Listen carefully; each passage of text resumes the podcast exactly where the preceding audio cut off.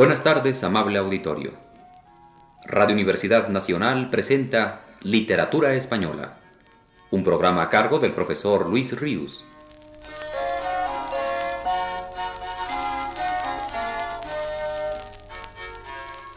El profesor Luis Ríos nos dice en su texto más reciente, Después de muchos años de haber mostrado la crítica española un profundo desdén por la poesía de Ramón de Campoamor, que contrastó violentamente con la admiración que los contemporáneos del poeta sintieron por la obra de éste, hace ya unas décadas que paulatinamente empezó la revaloración crítica de la producción del autor asturiano, o por lo menos la consideración de su importancia como renovador de la expresión poética. No deja de ser interesante mencionar que más que los críticos, han sido algunos poetas los que se han encargado de reinterpretar o reentender los poemas de Campoamor, y entre ellos se cuenta uno de los más notables de la llamada generación del 27, Luis Cernuda. De su valioso ensayo sobre el autor de las Doloras, espigaremos hoy unos cuantos párrafos significativos.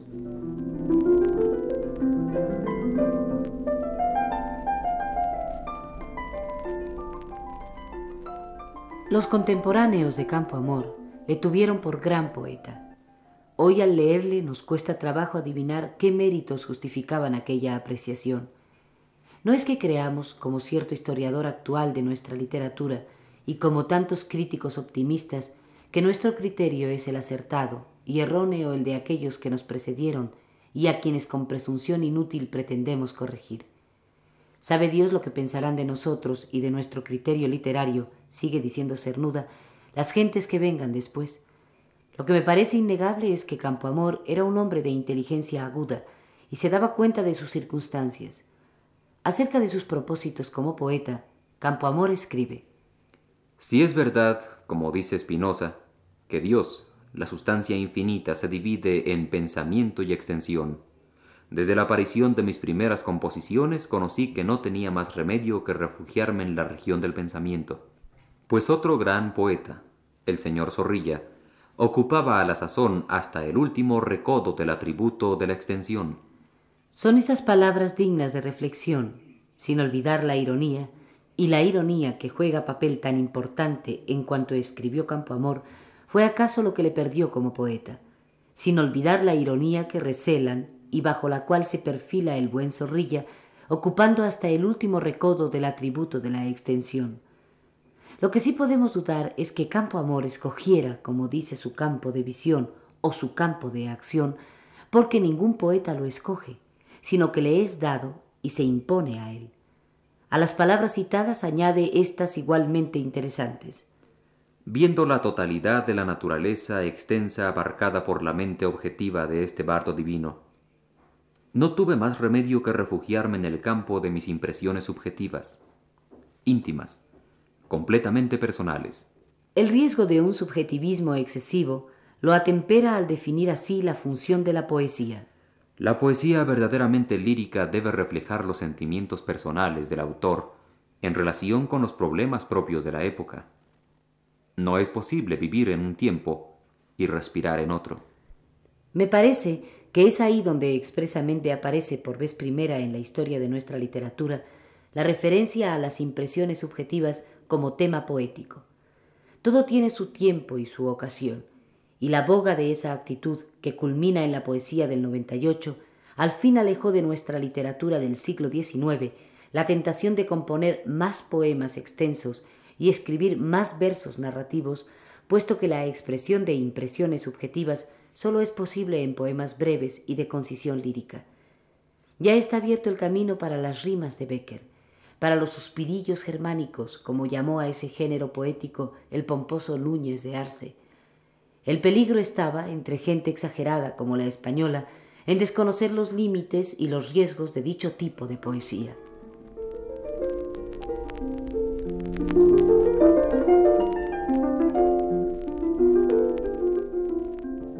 Campo Amor ha pasado a ser para nosotros, vuelve a decir Cernuda, aunque no se le lea, porque supongo que hoy nadie lo lee, el poeta prosaico por excelencia, y su expresión y lenguaje, por ejemplo, de vulgaridad. Sin embargo, Al juzgarle así se olvida su mérito principal, haber desterrado de nuestra poesía el lenguaje pero concebidamente poético. Es una tarea que debe realizarse continuamente, pues si no el lenguaje se anquilosa, resultando ineficaz y aún perjudicial para todo intento de expresión poética. Siempre ocurre que los amateurs usen en verso determinadas palabras y asociaciones de palabras que juzgan poéticas porque las han oído y leído innumerables veces en versos ajenos y porque ella de por sí les parecen bonitas, como cisne, mujer, perla, rosa o amor infinito, belleza eterna, etc., que no son sino unos pocos ejemplos de ese lenguaje cuya eficacia poética el aficionado y la mayoría de los poetas resulta compuesta de simples aficionados, no pone en duda. Dicho sea de pasada, hablar mucho de sentimiento, sin tratar de expresar, de contagiar sentimiento alguno, también se estima como cosa infalible. Pero en poesía y en literatura nunca debe hablarse de sentimiento ni de emoción, sino tratar de comunicarlos, para lo cual hay que expresarlos. En eso consiste el valor histórico de Campoamor, en haber desterrado de nuestra poesía el lenguaje supuestamente poético que utilizaron neoclásicos y románticos. Estos se desprendieron del anticuado formulario expresivo, compuesto por el culteranismo, pero si los primeros lo sustituyeron con un falso y raquítico, los segundos lo sustituyeron con otro falso y desmesurado. El problema seguía en pie. Compárese, por ejemplo, el lenguaje y estilo usado por Campo Amor en Ternezas y Flores, y el usado luego en sus Doloras y Humoradas. En la colección primera, todavía habla unas veces como un poeta neoclásico. Agite placentera la risa veleidosa, como el aura ligera tus mejillas de rosa. Y otras como un romántico. La del enlutado manto, la de la toca de encaje, la de mil hombres encanto, cuánto va que no es tan santo tu pecho como el ropaje. En las doloras pronto se advierte cómo las frases hechas, las asociaciones establecidas de palabras, las palabras favoritas de escuelas anteriores han desaparecido. El lenguaje es directo y simple, la expresión coloquial. Sé que corriendo, Lucía, tras criminales antojos, has escrito el otro día una carta que decía al espejo de mis ojos. Dígase lo que se quiera de Campo Amor como poeta. No por eso debe dejar de reconocerse la deuda que nuestra poesía tiene con él, por haber desnudado el lenguaje de todo el oropel viejo, de toda la fraseología falsa que lo ataba. No puede al menos negársele el valor que tiene como antecedente de Becker. Campo Amor era nueve años mayor que Becker y éste pudo aprovechar en beneficio propio algo de la labor lingüística del otro, ya que las Doloras son de 1864, las primeras humoradas que son de 1886 y los primeros pequeños poemas que son de 1872, no pudo conocerlos Becker, pues muere en 1871. Hizo Campo Amor tabla rasa del obstáculo principal que todo poeta encuentra frente a sí, una lengua poética envejecida.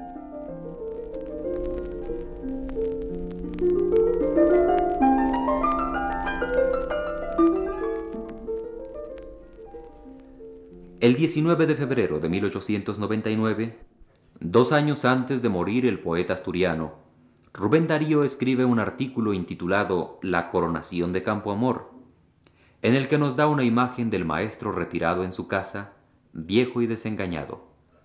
Dice, Salgo de casa de Campo Amor con una impresión de tristeza. Se trata de su coronación. Romero Robledo, el célebre político, ha iniciado ahora la pintoresca apoteosis que han obtenido en este siglo en España Quintana, Zorrilla y Núñez de Arce. No es la primera vez que de ello se trata. Parece que anteriormente por dos ocasiones se ha intentado esa espléndida humorada en acción, pero el poeta ha protestado por tan vistosos honores y se ha encerrado en su casa a pasar sus últimos años en la burguesa existencia de un rentista que padece de reumatismos. Así fue el gran gesto de nuestro Guido, negándose a la apoteosis con que se le hubiera querido obsequiar. Pero qué gran diferencia de poeta a poeta. La bella cabeza del lírico argentino, la máscara del viejo pan, las barbas fluviales, la conversación juvenil, el alma fresca, la confianza en la vida de su patria vigorosa y nueva. Ir a visitar a Guido es un placer intelectual, alegre y reconfortante. Y a veces toca, como sabéis, helénica y admirablemente la flauta, mientras le hacen debajo sus vecinos, los leones de Palermo. Y Campoamor, caduco, amargado de tiempo a su pesar, reducido a la inacción después de haber sido un hombre activo y jovial, casi imposibilitado de pies y manos, la faz es penosa, el ojo sin elocuencia, la palabra poca y difícil, y cuando le dais la mano y os reconoce, se echa a llorar, y os habla escasamente de su tierra dolorida, de la vida que se va, de su impotencia, de su espera en la antesala de la muerte. Os digo que es para salir de su presencia con el espíritu apretado de melancolía. Y tras esta breve y lamentable semblanza, el juicio sobre Campo Amor, sobre Núñez de Arce y sobre Zorrilla, hecho por el poeta nicaragüense, tan distinto de lo que sería el juicio de otros poetas y otros críticos muy pocos años después. La figura de Campo Amor resalta en la poesía española de este siglo con singular magnitud. Si aquí hubiese un Luxemburgo en que habitasen, reconocidos por los pájaros, las rosas y los niños, los poetas de mármol y de bronce, los simulacros de los artistas cristalizados para el tiempo en la obra del arte, las tres estatuas que se destacarían representando esta centuria lírica serían la de Zorrilla en primer término, la de Núñez de Arce y la de Campoamor. No lejos, por fondo un macizo de flores apacible, tendría su busto Becker, que por tener algo de septentrional ha sido excomulgado alguna vez por ciertos inquisidores de la Academia de la Lengua y de la tradición formalista. Zorrilla encarna toda la vasta leyenda nacional, y es su espíritu el espíritu más español, más autóctono de todos, desde el mundo múltiple en que se desbordó su fantasía, una de las más pletóricas y musicales que haya habido en todas las literaturas, hasta la impecabilidad clásica y castiza de su forma, en medio de las gallardías de expresión y de los caprichos de ritmo que le venían en antojo. Núñez de Arce, con vistas a Francia, y muy particularmente hacia el castillo secular y formidable de Le Comte de Lisle, representa un momento del pensamiento universal en el pensamiento de su generación en España, una tentativa de independencia de la tradición, la duda filosófica de mediados de siglo. Campoamor ha realizado en cierto modo una dualidad que se creería imposible, al ser al mismo tiempo aristocrático y popular. Aristocrático por su elegante y amable filosofía, por su especialísima gracia verbal y métrica. Popular, porque siempre va por llanos caminos, y su expresión es semejante a un arroyo, donde cualquier caminante puede beber el agua a su gusto con solo darse el trabajo de inclinarse a cogerla.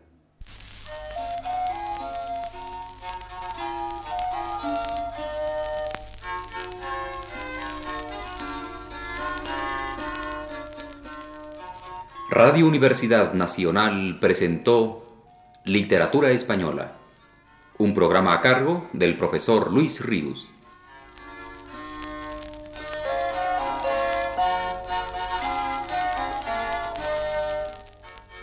Escucharon ustedes las voces de Aurora Molina y Arturo Gutiérrez Ortiz. Les invitamos para el próximo sábado a las 18 horas. Buenas tardes.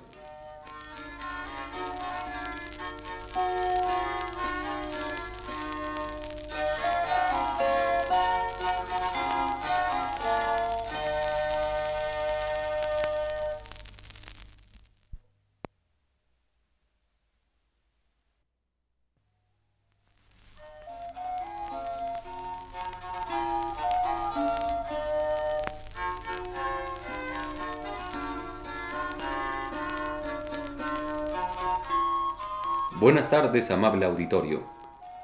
Radio Universidad Nacional de México presenta Literatura Española, un programa a cargo del profesor Luis Ríos.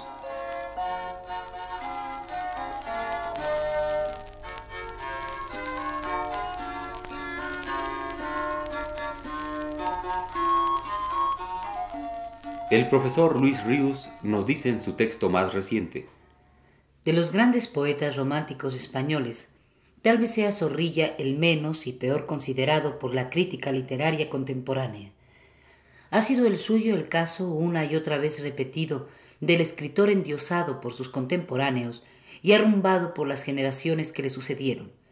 Y esto en él ha sido tanto más notorio cuanto que su encumbramiento en vida fue excepcional, al grado que sería difícil hallar a lo largo de toda la historia de nuestras letras el nombre de dos o tres poetas que gozaran entre los suyos la fama que él tuvo y que culminó con el formidable y aparatoso acto de su coronación fastuosa en Granada el 21 de junio de 1889, cuando don José tenía ya setenta y dos años de edad.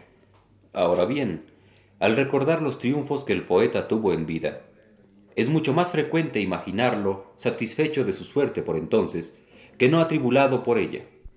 Y sin embargo, Zorrilla en su vejez vivió la paradoja terrible, aunque nada infrecuente en escritores de habla española, de verse al mismo tiempo glorificado y miserable, rico de honores y pobre de solemnidad, al grado de constituir un problema de difícil y enredada solución conseguir un frac para ser recibido por la Real Academia como miembro suyo en 1885. El siguiente fragmento de una carta suya escrita a un amigo apenas una semana antes de dicha ceremonia deja ver claramente con cuánta angustia, entre trágica y picaresca, vivía el poeta su fama incomparable. Dice así Plan aceptado en Madrid y para el cual trabajo de diez a trece horas diarias. Ya no veo ni me puedo enderezar, pero salir adelante o morir sobre el trabajo. Del sábado al lunes envío el discurso. La academia lo imprime y se lo paso al ministro. No lo digas porque es la trampa del juego. Y me manda a dar las mil pesetas. Con parte de ellas me hago un frac que necesito. Se verifica mi recepción. Caigo en el Ateneo con una lectura escandalosa. Lo que para esto he tenido que sudar, quemarme la sangre, escribir cien cartas que me quitan el humor para el trabajo, las escaseces que he tenido que pasar dentro y fuera de mi casa, etcétera, etcétera, te las puedes figurar.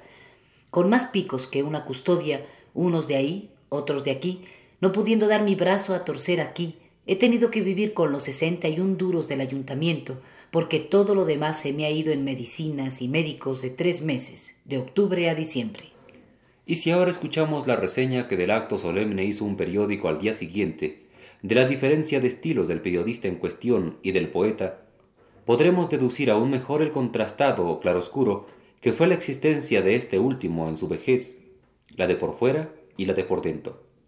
La nota periodística, muy típica por cierto, dice así la larga fila de coches se extendía desde la universidad hasta la calle de la Luna. El paraninfo estaba brillantísimo. No faltaba casi ninguno de los inmortales, vestidos los unos de uniforme, los otros de frac. El rey vestía de uniforme de capitán general con la banda de San Fernando. Salieron los autores de la visión de Fray Martín y del sombrero de tres picos y enseguida volvieron a aparecer llevando en medio al insigne autor de los cantos del trovador y de Granada. El público, por un movimiento espontáneo, se levantó y dejó escapar un murmullo prolongado de admiración. Todas las miradas se reconcentraban en aquel anciano, para el que no son todavía carga los años. La larga melena y el bigote y la perilla blancos iban cuidadosamente peinados. Vestía de frac y cruzaba su pecho la banda azul y blanca de Carlos III. Su Majestad el Rey impuso al señor Zorrilla la medalla de académico, con cuyo motivo pronunció con buena entonación y muy bien dichas las siguientes o parecidas palabras. Tengo gran satisfacción al imponer esta medalla al bate eminente, al poeta ilustre que ha sido y será siempre admirado y aplaudido donde quiera que se hable la hermosa lengua castellana. Es el señor Zorrilla, el poeta que simboliza las glorias y las tradiciones españolas.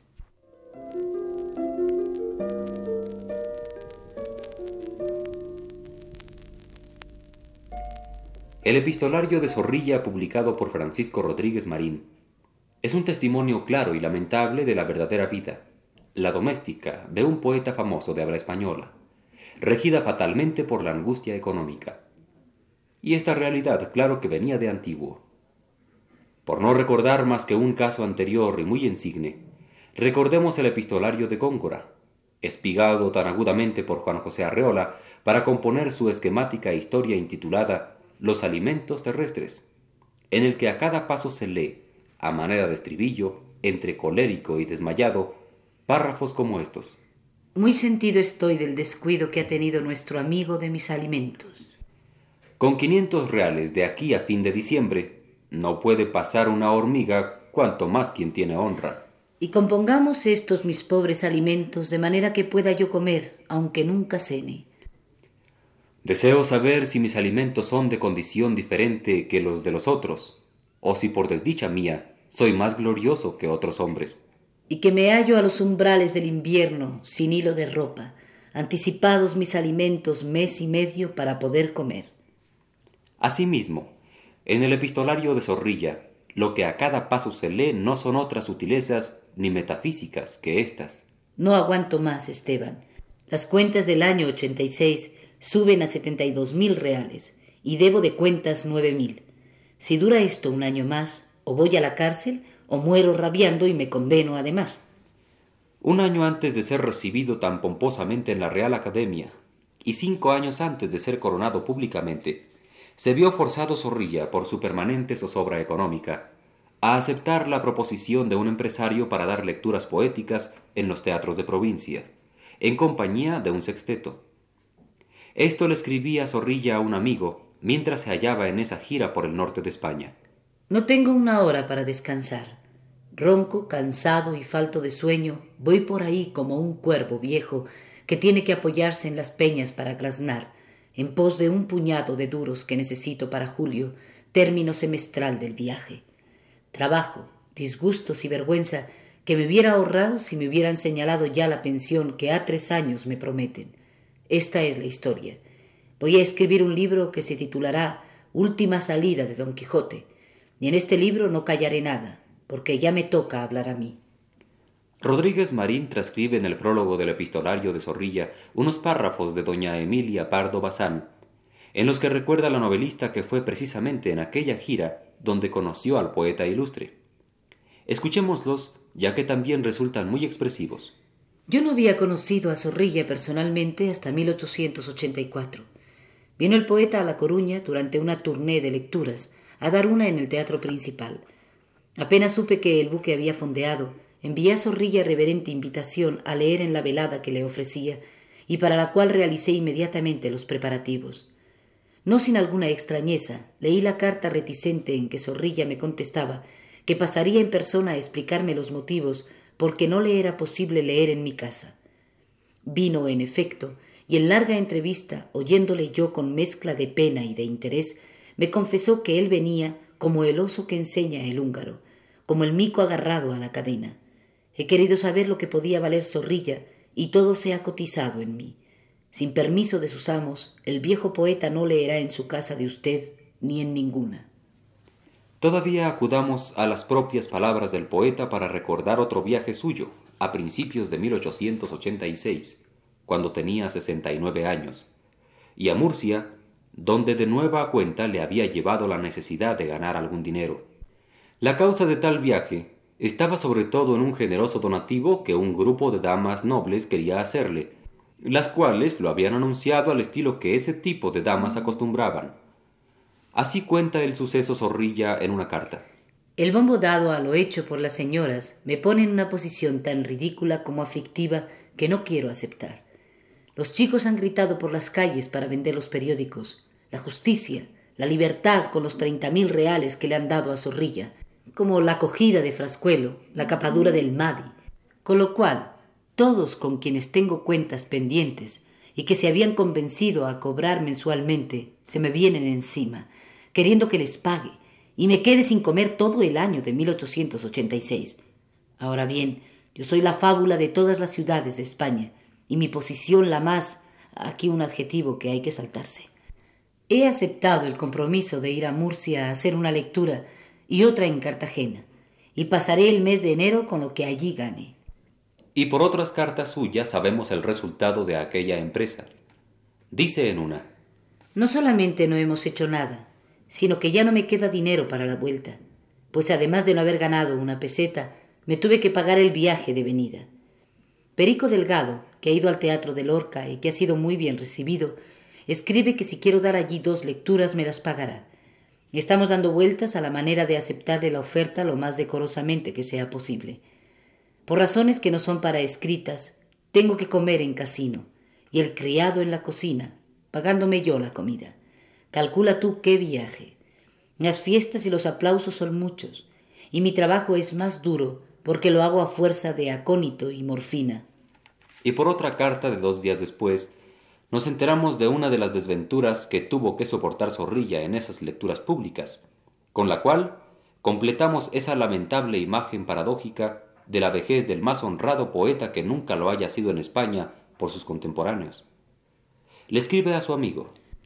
Anoche se malogró todo. Es otro el verso que utiliza Zorrilla. En medio de la lectura y al concluir la segunda estrofa, el encargado del telón, creyendo que había concluido, me lo echó encima. Yo le sentí venir y me hice atrás. Pero se llevó el velador con los candeleros, el sifón, los vasos y los papeles, que todo hecho pedazos fue a parar a la orquesta. Figúrate tú cómo se acabó la función, porque una catástrofe de estas no la subsana ni el Espíritu Santo.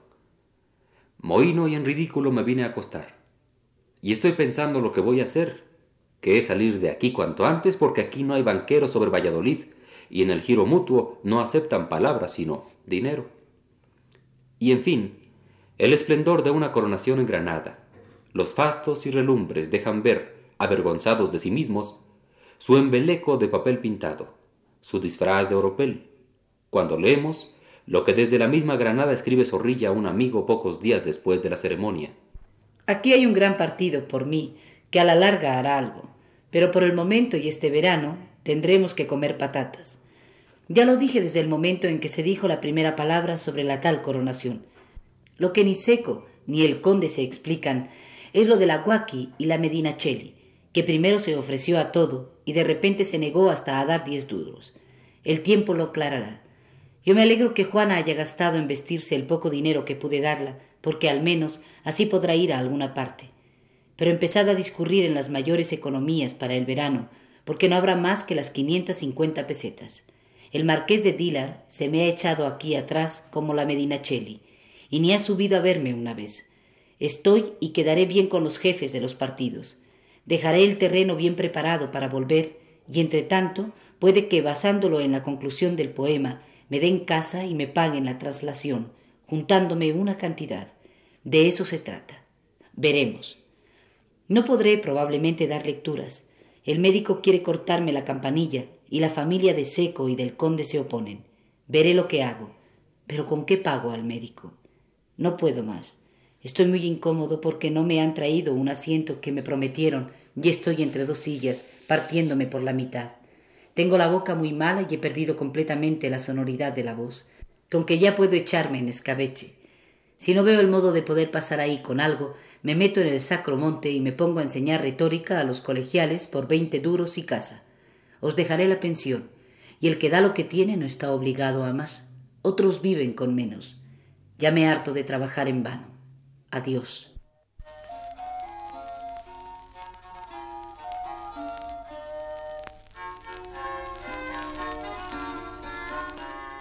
Radio Universidad Nacional presentó Literatura Española.